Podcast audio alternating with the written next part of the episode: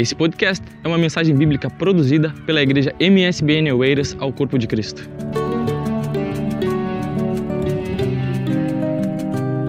Tome a sua Bíblia, vamos meditar na palavra do Senhor, Malaquias capítulo 2, versículo 16 e 17. Gostaria de ler consigo.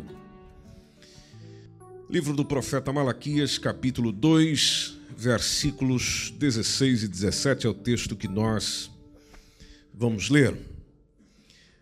A palavra do Senhor nos diz assim: Porque o Senhor, Deus de Israel, diz que aborrece o repúdio. Outras versões dizem o divórcio. E aquele que encobre a violência com a sua veste. Então veja lá de novo. O Senhor Deus de Israel diz que aborrece divórcio e aquele que encobre a violência com a sua veste o violento. Outras versões já colocou exatamente dessa forma, o violento. Diz o Senhor dos Exércitos. Portanto, guardai-vos em vosso espírito. Guardai-vos em vosso espírito. Outras versões dizem: tome cuidado com os seus sentimentos. E não sejais desleais. Verso 17: Enfadais ao Senhor com as vossas palavras e ainda dizeis: Em que o enfadamos? Você às vezes tinha a pergunta: é possível cansar a Deus? Bom, parece que é. Em que, que nós cansamos a Deus? Naquilo que nós dizemos. E quando dizemos o seguinte: olha, qualquer que faz o mal passa por bom aos olhos do Senhor. E desses é que ele se agrada. O malzinho é bonzinho. E Deus não tem nenhum problema com isso. Isso cansa Deus. Ou tem uma outra questão, uma outra pergunta que está no verso 17. Onde está o Deus do juízo? Amém. Apenas até aqui. Meus irmãos, nós nessa semana fomos tomados, tá? isso já desde a semana passada, desde o início de fevereiro, fomos tomados pela informação de que nove mulheres foram mortas por violência doméstica desde o início do ano. E o ano começou agora. No site observador.pt, por exemplo, mostra que o número de mortes por violência doméstica disparou em janeiro. Ah, o Jornal Público, que inclusive vem trazendo dados ah, do Observatório das Mulheres Assassinadas, colocou os dados desde 2004 até o final do ano passado, 2018, e colocou 503 mulheres. Ah, dia 14, que foi ontem, saiu a notícia dizendo que cerca de um quarto dos jovens portugueses legitima o controle e violência sexual no namoro. Veja, antes se discute a questão do casamento, cônjuge, com quem eu convivo. Agora o problema já chegou antes, o problema está no namoro. Um estudo que foi realizado com cerca de 5 mil jovens portugueses, entre 11 e 20 anos, mas com uma média de 15 e nesse estudo que foi divulgado, não sei se você viu nas, nas notícias por aí, revela que cerca de um quarto dos menores de idade legítima, aliás, legitima, melhor dizendo, o controle e a violência sexual. Ou seja, é gente que está namorando e é favorável. E acha que não existe nenhum problema nesse sentido. Ah, estamos a falar de uma entrevista com 4.938 jovens incluindo Açores, Madeira e, e, e todo o território do continente. E tem gente que não acha nenhum problema, por exemplo, do companheiro ou a companheira chegar para o outro e dizer: olha, você não pode falar com esse, ou você tem que vestir esse tipo de roupa. É claro que eu estou aqui só sintetizando a notícia, ou obrigar a pessoa a fazer o que ela não quer. E 9% dessa gente, no estudo, acha que violência física é natural. O que, a sociedade está fazendo para poder alterar ou mudar isso? Bom, você tem acompanhado por aí. A primeira medida que os políticos trabalham constantemente é que haja denúncia, ou seja, incentivar as mulheres e os homens a denunciar. Da denúncia gere uma acusação, na acusação, se comprovada, se exerça a condenação. Que é o que dificilmente acontece. Depois, a, a, está muito as campanhas de sensibilização. é, do qual se tem spots comerciais, seja no rádio, na televisão, na internet, debates, fóruns, protestos, como houve ontem, de gente chamando atenção para o assunto. Outra medida que está sendo utilizada é de haver maior auxílio a pessoas de ONGs, a profissionais que trabalham com as vítimas e, e que assistem esse tipo de caso. Aí tem os aspectos mais característicos do nosso tempo. Tem gente que, para contrapor isso, está é, dizendo que culpa disso tudo é o machismo, então precisa se combater o machismo. Ah, há uma, uma ideia da violência, ou de, de focar a violência precisamente, chamada de violência de gênero, que é a violência contra a mulher, e aqui é, é complicado, porque esquece um bocadinho do homem, a gente está esquecendo que tem muito homem que está apanhado dentro de casa. E se você vê na rua por aí é, um homem agredir uma mulher, aí as pessoas intervêm. Se a mulher estiver agredindo o homem, tem gente que até fica dando risada do homem. E está a esquecer que ele também é vítima. Mas a sociedade mobiliza em favor da mulher por uma questão histórica, por aquilo que é chamado de, de, de, uma sociedade patriarcal, enfim, se você acompanha notícias, você sabe do que eu estou falando. Ah, e, e, aí tem esses combates. A gente fica a pensar, por que, que existe isso? E por que, que a nossa nação portuguesa, nós que vivemos aqui, somos daqui, moramos aqui, somos gente daqui, amém? Sendo daqui, por que, que isso aumenta? Por que, que as coisas vão acontecendo? Quais as razões? Aí a gente vai ouvir alguns nos debates, no que se conversa, uns chegam e dizem: olha, é, é falta de amor, está faltando amor. Aí chega o outro e diz: não, porque tem gente que violenta o outro, fundamentado no amor. Ou amor e ódio é a mesma moeda. Ah, tem outros que acusam por sadismo ou masoquismo. O caso de sadismo ou masoquismo teria a ver com a, a, a obtenção de prazer. A pessoa obtém prazer é, por humilhar a outra pessoa ou tem prazer na própria dor, ou tem prazer na dor do outro. Você ouve as feministas, as feministas vão chegar e dizer: não, é esse modelo patriarcal que precisa ser desconstruído. Aí tem outros que chegam e dizem: não, é um aspecto cultural que também precisa ser desconstruído. As razões vão sendo apresentadas continuamente.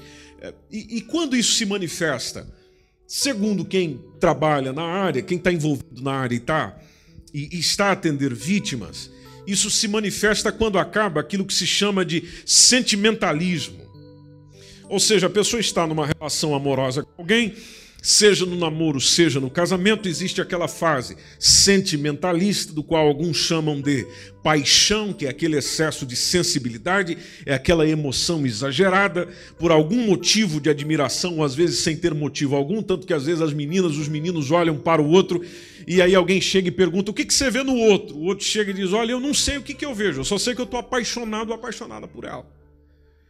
Então, às vezes, esse sentimentalismo é sem razão objetiva ou sem razão óbvia, e esse sentimentalismo romântico acabando, tanto da parte de um quanto da parte do outro, se abre o espaço para poder haver as manifestações de conflitos pessoais, nos quais refletem nos confrontos pessoais, ou confrontos com outras pessoas. Ah, e por que, que eu li o texto? Eu li o texto porque o Malaquias diz dentro da palavra do Senhor, dizendo: Pessoal, guardai-vos em vosso espírito.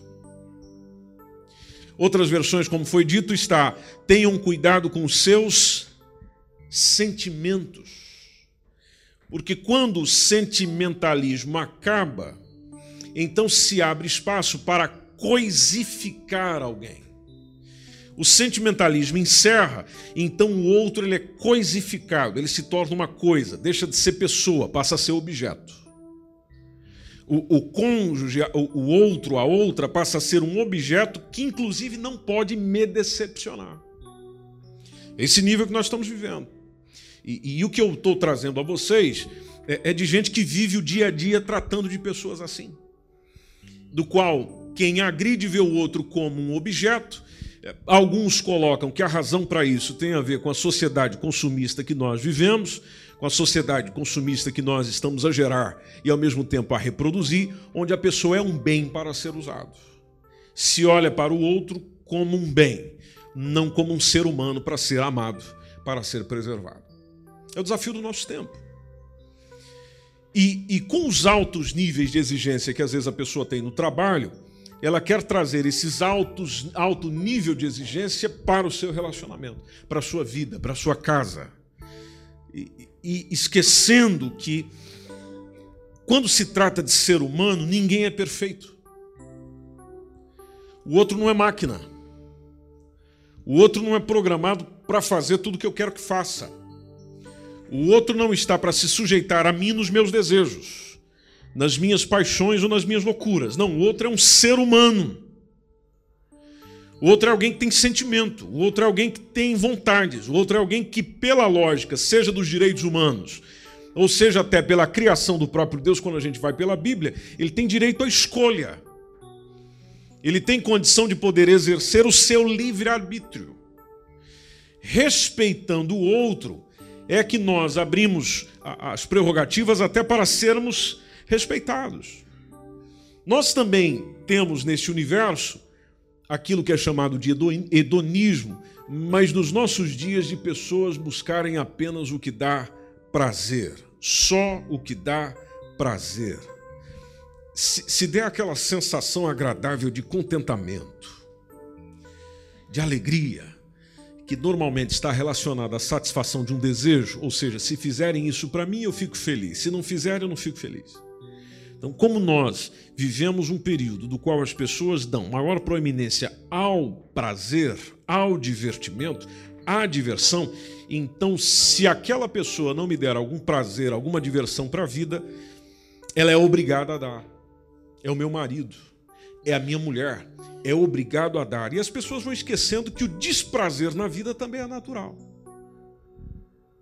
Inclusive, quando olhamos para a própria palavra de Deus, nós vamos vendo desgostos é comum, e até se eu provoco desgosto nos outros, os outros também naturalmente vão me trazer algum desagrado, porque isso faz parte da vida, não é regra mas faz parte da vida, todos nós sabemos disso, dos bons momentos e dos maus momentos, dos momentos no qual eu serei atendido, os momentos ao qual eu não serei atendido, no momento ao qual as pessoas vão me favorecer em alguma coisa, nos momentos que elas não vão me favorecer. E aí a pessoa, no seu conflito intrapessoal, passa a viver um conflito interpessoal.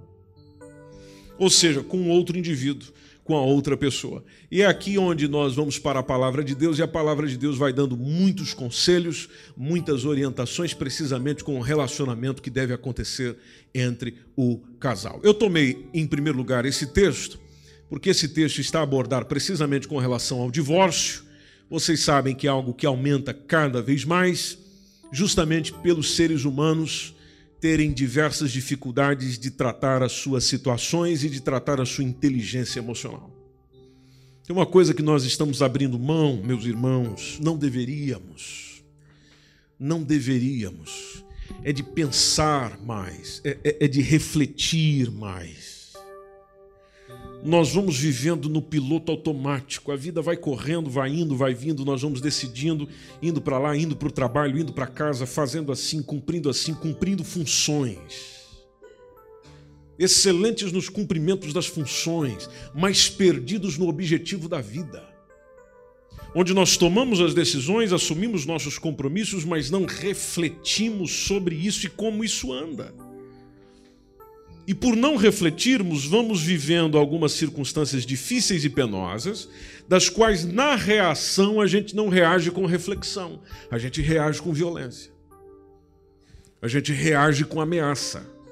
Reagimos chegando para o outro e dizemos: olha, você tem que fazer o que eu estou mandando fazer. Aí entra a violência física, entra a violência psicológica, entra em alguns casos a violência sexual. Logo, nós temos o indivíduo agressor preso à sua própria violência. E por que, que eu estou dizendo preso à sua própria violência? Porque ele se torna refém da sua violência para colocar os outros à sua disposição. E é isso que a gente encontra nos maridos que estão por aí agredindo as suas mulheres de diversas formas ou nas mulheres que estão agredindo os seus maridos. O indivíduo passa a depender da violência para satisfazer as suas vontades, e isso tem que ser na hora que essa pessoa quer, extinguindo a liberdade do outro. E não fique pensando você que na igreja isso não acontece, porque na igreja você vê todo mundo aqui, aleluia, glória a Deus, glória ao nome de Jesus, e você vê o irmão aqui dizendo aleluia, e você vê o irmão aqui dizendo é, língua estranha, e você vê o irmão rodando e indo e vindo, mas quando chega em casa, mas quando chega em casa, fecha a porta, lá ele é o machão. Lá ele é o poderoso. Lá ele é o comandante supremo. Do qual, se a mulher responder, tapa na cara da mulher. E talvez você nem imagina, porque aqui ele é o fogo. Talvez aqui você até chegue e diz: ora, ora por mim, irmão, porque eu sei que Deus está na tua vida. Não, não, não. Ele te engana. Isso é enganação. Porque fora, a mulher dele está sofrendo, os filhos dele estão sofrendo, porque ele só age com violência, ele só age com prepotência. E se você está aqui nessa reunião, está ouvindo a gente, apaixonado, apaixonada por alguém, bom, vamos abrir os olhos. Porque às vezes acontece com a gente aquilo que é chamado de percepção seletiva. Ou seja, eu só enxergo o que eu quero ver. E é possível, é, é, é aqui onde volto na questão da, da reflexão, a gente precisa pensar mais. É possível evitar alguns problemas conhecendo antes, para poder prever o depois, para ter uma ideia do que pode acontecer depois. Uma das circunstâncias, por exemplo, é possível conhecer alguém, conhecer o temperamento, conhecer o sentimento, quando essa pessoa não tem as suas necessidades satisfeitas. Aí você conhece o indivíduo. Aí você conhece o homem. Aí você conhece a mulher, da qual às vezes os seus olhos estão brilhando. Posso estar a falar para pessoas aqui que são violentas e exercem a violência doméstica de diversas formas. É o seguinte, meu irmão, é o seguinte, minha irmã, quando o outro não é o que você é, ou não é o que você gostaria que fosse ou que fizesse, e você insiste que deveria ser sempre como você quer. Bom, então você está abrindo espaço para a frustração. A frustração, tanto sua quanto a da outra pessoa, quanto da sua família. A frustração encaminha para a raiva. A raiva abre espaço para a agressão. E às vezes nós estamos orando, dizendo: Senhor, age lá em casa, expulsa os demônios lá de casa. Não, parece que quem está precisando ser expulso lá é você.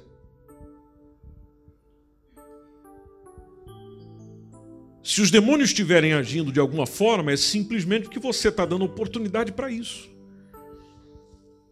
Deixa eu te contar uma coisa que às vezes nós damos oportunidades para o inimigo destruir a nossa família. É nos assuntos mal resolvidos do qual tanto nós sofremos quanto os outros sofrem.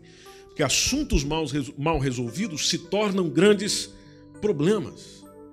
E tem gente que vai acumulando problema e fingindo que está tudo bem. Fingindo. Porque você chega para ele ou para ela, meu irmão, está tudo bem? Está tudo bem, pastor. Está tudo bem. Aleluia. Deus tem sido maravilhoso. Fantástico. Se isso é verdade, aleluia. Mas para muitos não é. É discurso. É convenção social. É, é para não chamar a atenção dos outros. Mas eu vou só acumulando, acumulando, acumulando. E tem um, um senhor por nome Alex Cavalcante. Ele disse certa vez que uma pessoa mal resolvida tem dificuldade de resolver. Ou seja, se, se, se não trabalha consigo mesmo, é difícil trabalhar com as outras áreas da qual você precisa resolver. Ah, todo, todo conflito mal resolvido, naturalmente, vai gerando um, um, confronto, que conflito é diferente de confronto, como nós aprendemos aqui há dois anos atrás. Não sei se vocês lembram disso.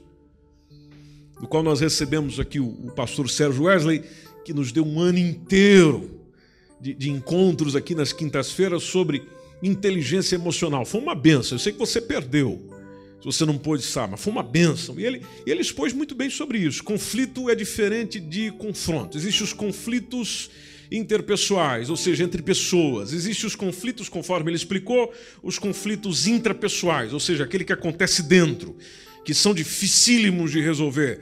Só que o conflito traz a convivência e o confronto tem a ver com a, com a agressão. O que a nossa nação está vivendo e que as notícias destacaram é justamente já a agressão. Se está mostrando o aumento da agressão, mostra a quantidade de conflitos que as pessoas têm. E nós, como igreja, precisamos pensar mais nisso, porque Deus não quer só que nós estejamos reunidos juntos para adorá-lo. Deus quer, que, Deus quer que nós estejamos juntos para suportarmos as cargas uns dos outros. Ou seja, de eu poder ser bênção para o meu irmão naquilo que ele está precisando. E tem um exemplo bíblico, está em 2 Samuel, capítulo 16, ah, logo lá no versículo 23 fala do indivíduo, ah, fala de Davi, fala do seu conselheiro. O, o, o conselheiro de Davi era um homem chamado Aitofel. E até esse texto diz, de, de, de, de 2 Samuel 16 e 23, que naqueles dias o conselho que o Aitofel dava era como se fosse o quê? Palavra de Deus.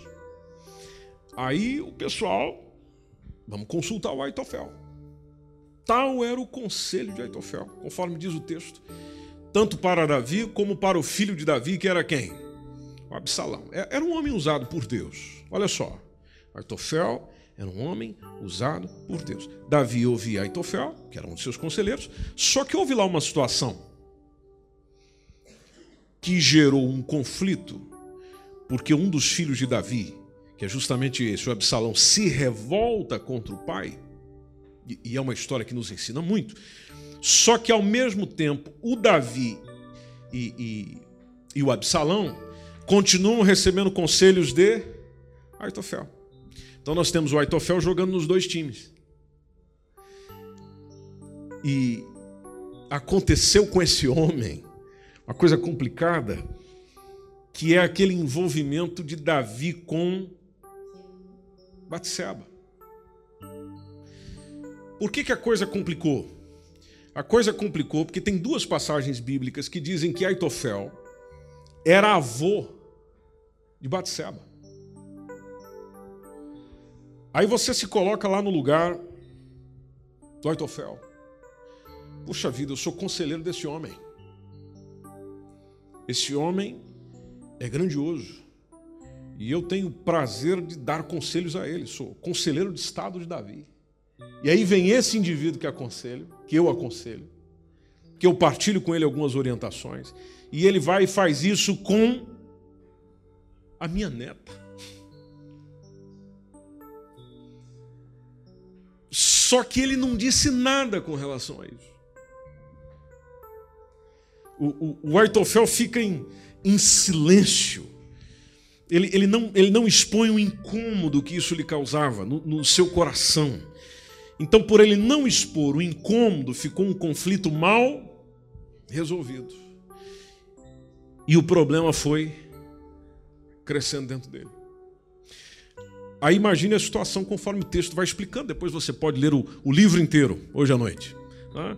Depois você pode perceber que o, o, Absalão se revolta contra o seu pai Davi, porque o Absalão queria justa, justamente tirar Davi do trono ele se liga naturalmente a Aitofel, e aí o conselho de Davi. Houve dois conselhos, na verdade, para Davi, e um deles foi: olha, é, foge de Absalão.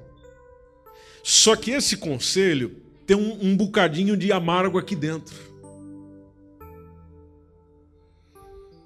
Porque ele está dizendo que o Absalão vai ter sua proeminência, as coisas vão acontecer, é melhor você fugir. Mas na verdade eu estou te dando esse conselho porque eu estou com raiva de você. Quero que você fuja mesmo. Você saia da minha frente. O Aitofel, é, é, Absalão se revolta contra o pai. O Aitofel se liga ao filho que conspira contra o pai. Só que o Absalão, conforme vai mostrando o texto aí de 2 Samuel, morre depois de tanta confusão que ele foi causando a Davi, inclusive a si mesmo, e o Aitofel foi destruído pela sua ferida emocional, conforme a gente vê lá em todo o 2 Samuel, capítulo 17. Um homem honrado, um homem usado por Deus, mas por causa de um probleminha mal resolvido em seu coração, ele acaba escolhendo o caminho da vingança. Problemas mal resolvidos. Por isso que Paulo, quando ele escreve aos Efésios, capítulo 4, versículo 26 a 27, ele diz lá aos irmãos: Olha, quando vocês estiverem irados, meus irmãos, não pequem. Alimentando esse rancor. Ele até chega a dizer: Olha, não deixe que o sol se ponha sobre a vossa ira, ou seja, o sol se pôr enquanto vocês estão irados. É aquela ideia do resolve isso logo. Veja o que ele diz no 27. No 27 ele diz: Não deis lugar ao diabo. Percebe a sequência do texto?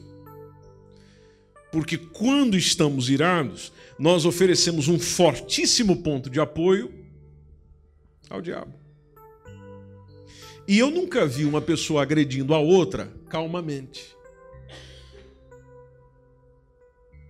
Já que nós estamos a falar de violência doméstica, eu nunca vi, talvez você já tenha visto, uma pessoa que chega e diga: Olha, eu vou lhe bater porque você.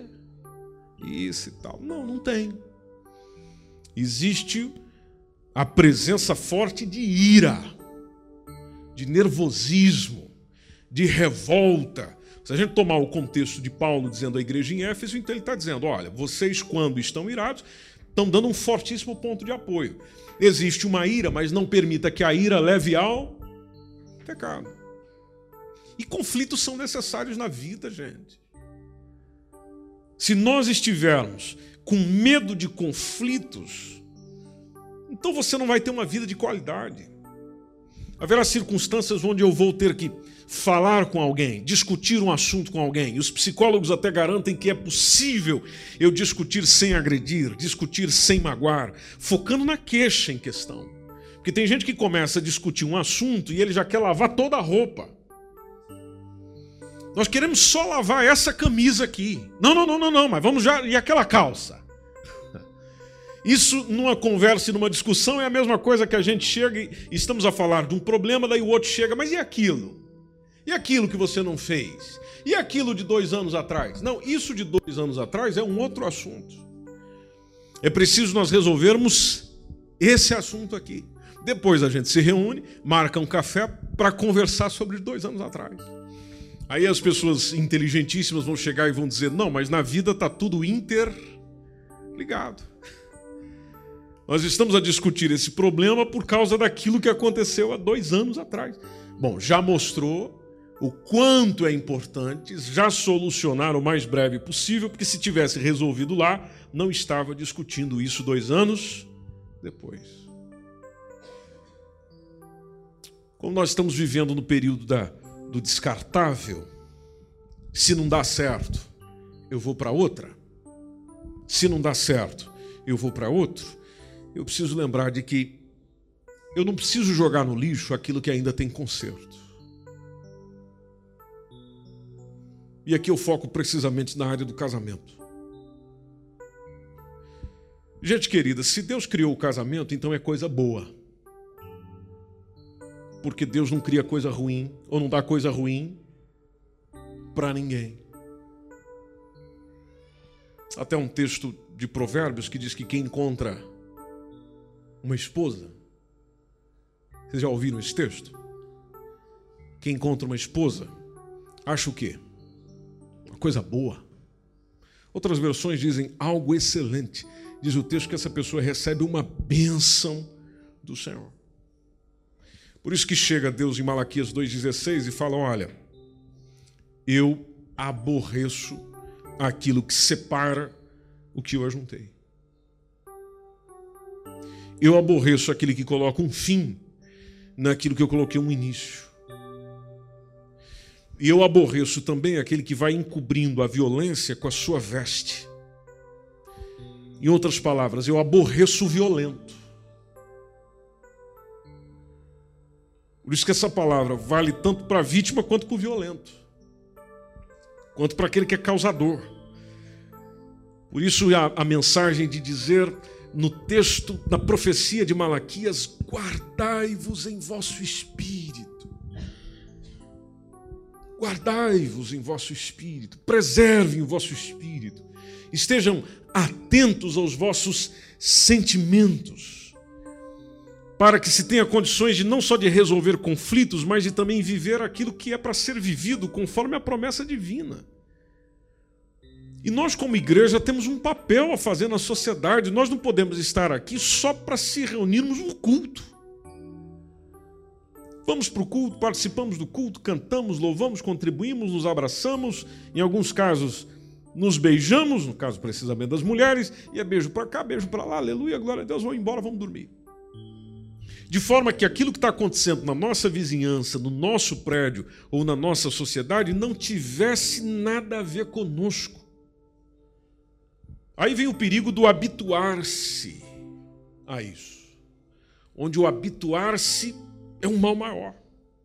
Você percebeu, por exemplo, ao citar a pesquisa, e a pesquisa está disponível até na própria internet, dos adolescentes vendo a violência entre os namorados, por exemplo, e posteriormente no casamento, com naturalidade.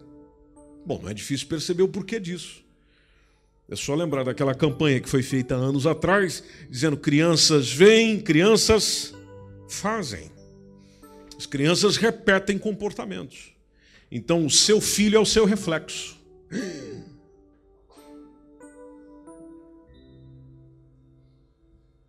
Quando me disseram isso essa semana, num debate que eu acompanhei, eu disse: Jesus amado, tem que aumentar o olho sobre aquele menino lá. O seu filho é o seu reflexo. Aí eu fui buscando argumento para ver se contrapunha essa posição, né? Mas aí a gente vai eh, ler e pesquisar um pouco mais sobre o assunto e, e faz sentido. Porque crianças tendem a vivenciar ou a repetir os comportamentos que elas vivenciam.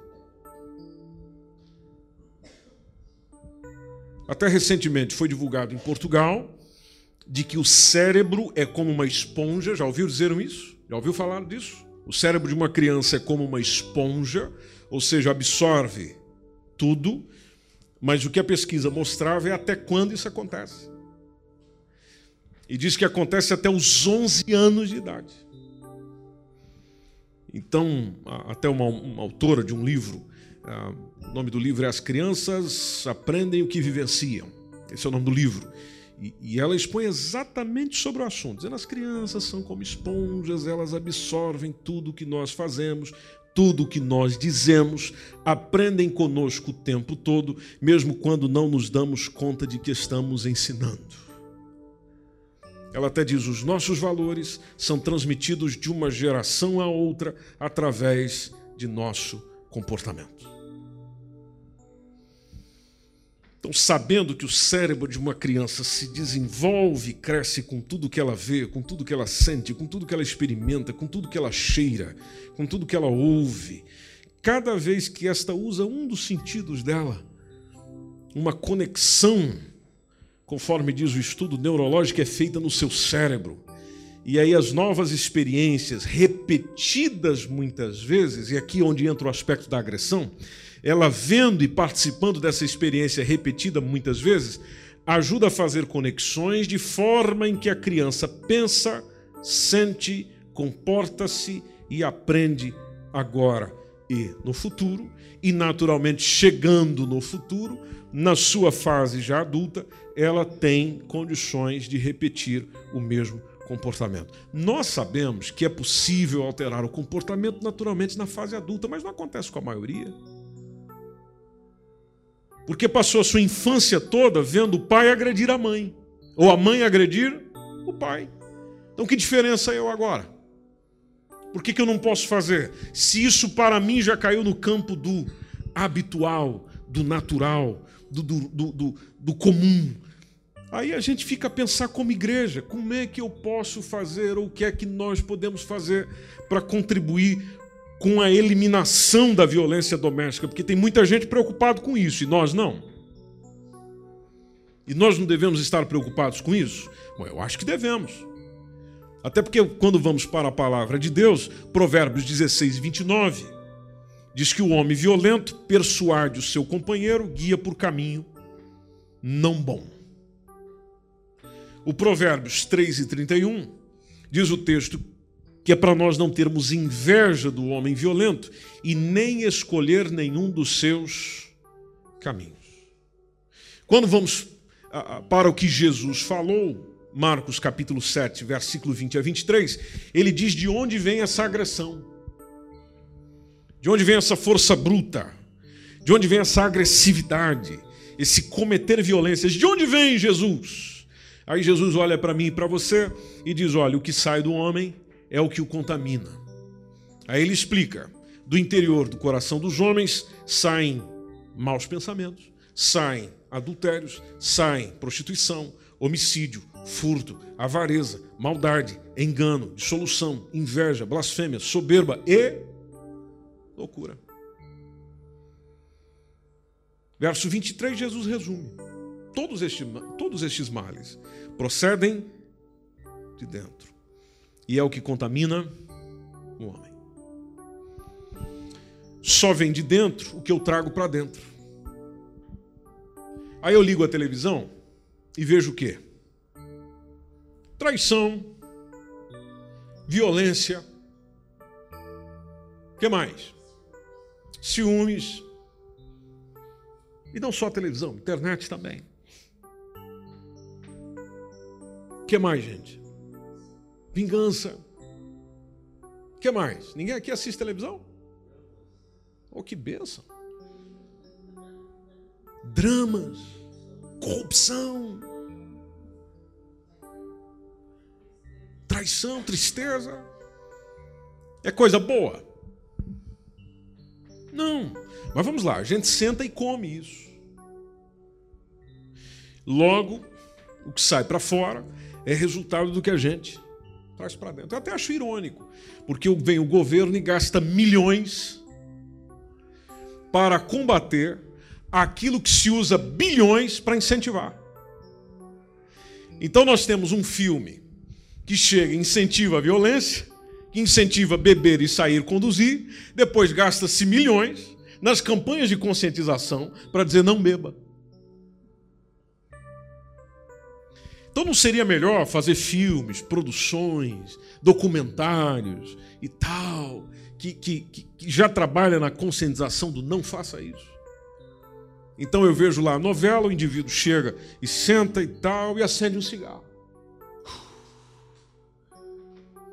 fumaça sai se esvaindo pelo vento. Aí daqui a pouco vem a, a propaganda. Não fume, porque isso faz mal para o seu pulmão. Pô, mas pera lá, já não poderia ter aproveitado aquele momento e, e não deixar ninguém a fumar lá. E gasta-se dinheiro nisso, porque uma produção de Hollywood, uma produção de filme, vai muito dinheiro. Então é milhões para prevenir aquilo que se usa bilhões para incentivar. E as questões emocionais do ser humano, que hoje são descartadas, as, as, as, as, físicas, as relacionais, porque a violência, gente, não é só uma questão emocional, física, relacional, também é um problema de ordem espiritual. E é aqui onde nós, como igreja, temos que abrir os nossos olhos. Porque o diabo vai destruindo a sociedade justamente porque nós não vamos tomando posição nenhuma. Então é preciso conhecer a fonte dessa malignidade. Jesus já diz: ó, a fonte é o coração. É onde está a raiz da ira, é onde está a raiz do problema. Então, eu já preciso lembrar de que Jesus tem interesse em transformar o que? O coração do indivíduo. O interior da pessoa e não o exterior apenas.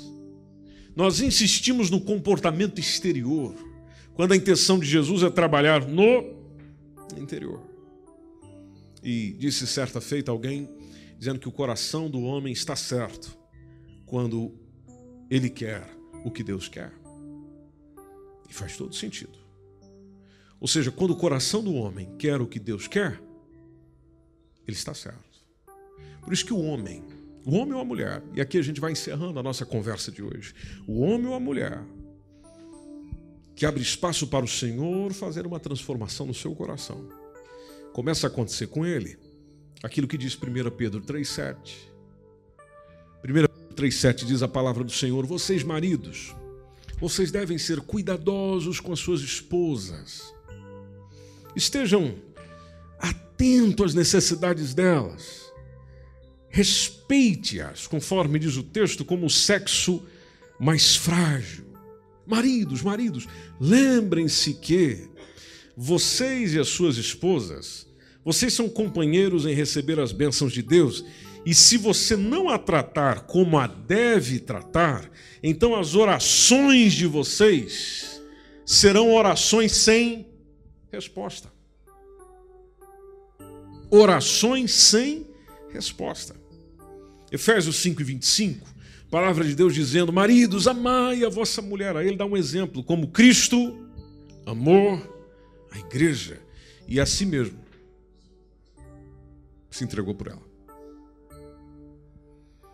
Se você ver no versículo 28 do mesmo capítulo, diz: Assim devem os maridos amar a sua própria mulher como a seu próprio corpo. Quem ama a sua mulher, ama-se a si mesmo. Colossenses 3,19. Vós, maridos, amai a vossa mulher. E olha o que diz o texto: e não vos irriteis contra ela. Tem irmãs que vão guardar esse texto agora, já num bilhete escrito. E aconteceu algum problema,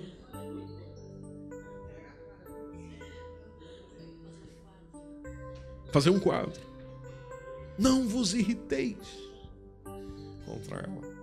Tito capítulo 2, versículo 4 diz a palavra do Senhor: para que ensine as mulheres novas a serem prudentes, a amarem seus maridos. Agora é para o lado de lá. Amarem os seus maridos e amarem os seus filhos. Veja quantas vezes fala sobre o amor e a gente sabe por que do amor, porque o amor não se porta com indecência. 1 Coríntios 13, 5. Não se porta indecentemente, não busca os seus interesses, não se irrita, não suspeita mal. Quem ama, se doa. Quem ama, doa-se, entrega-se. Não é a ideia de, de tomar para satisfazer a mim, não. Não, não. O amor traz renúncia. Você estuda sobre o amor, é, é, nele existe renúncia, nele existe paciência, porque o amor é paciente. Então, solução. Solução é Cristo. Cristo no ser humano. Cristo no ser humano. Se Cristo chegar lá, meu irmão, e chegar mesmo, não é chegar para mexer num comportamento, para o indivíduo só fazer parte de uma igreja, para o indivíduo se batizar. Não, não, não. O indivíduo chegar lá, lá dentro, lá dentro, Jesus lá dentro. Então nós vamos começar a ver esses níveis cada vez mais descerem para a honra e glória do nome de Jesus. Esteja em pé, vamos orar pelos homens e mulheres da nossa sociedade, vamos orar por homens e mulheres da nossa congregação. Se eu falo aqui com homens e mulheres que sofrem com a violência doméstica, Deus não esqueceu você, não, viu? Deus não está esquecendo, tá esquecendo você, não. Tanto Deus quanto muitas pessoas querem te ajudar. Que você precisa abrir o jogo, é falar a verdade, é procurar alguém e falar a verdade, e falar o que se passa. Agora, se eu estou a falar aqui com homens e mulheres que andam a violentar o seu cônjuge, de uma ou de diversas formas, então você precisa corrigir os seus equívocos. Jesus quer te mudar, acabar com os seus exageros, também corrigir nas suas omissões. Tem coisas que você deveria estar fazendo e não faz, é omissão. Omissões no relacionamento, eu sei que talvez você é uma pessoa decepcionada com diversas coisas na vida e aí você descarrega em alguém. Ou para suprir o que ficou para trás, chama alguém, chama o seu cônjuge para suprir. E aí não supre, você fica doido da vida. Mas a violência não precisa ditar a sua vida, não precisa ditar o clima da relação com as pessoas que você tem. Não, Deus te deu essa pessoa para você amar, não para você bater. Não para você violentar. Então não permita que o diabo tome as suas emoções e faça você uma pessoa cada vez pior. Não, aprenda ou reaprenda o que é amor, o que é amar. E Deus quer lhe ensinar nesse sentido.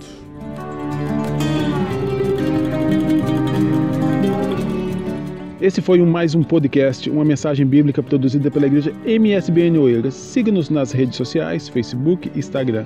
Subscreva o nosso podcast e também o nosso canal no YouTube. Saiba mais em msbnportugal.com.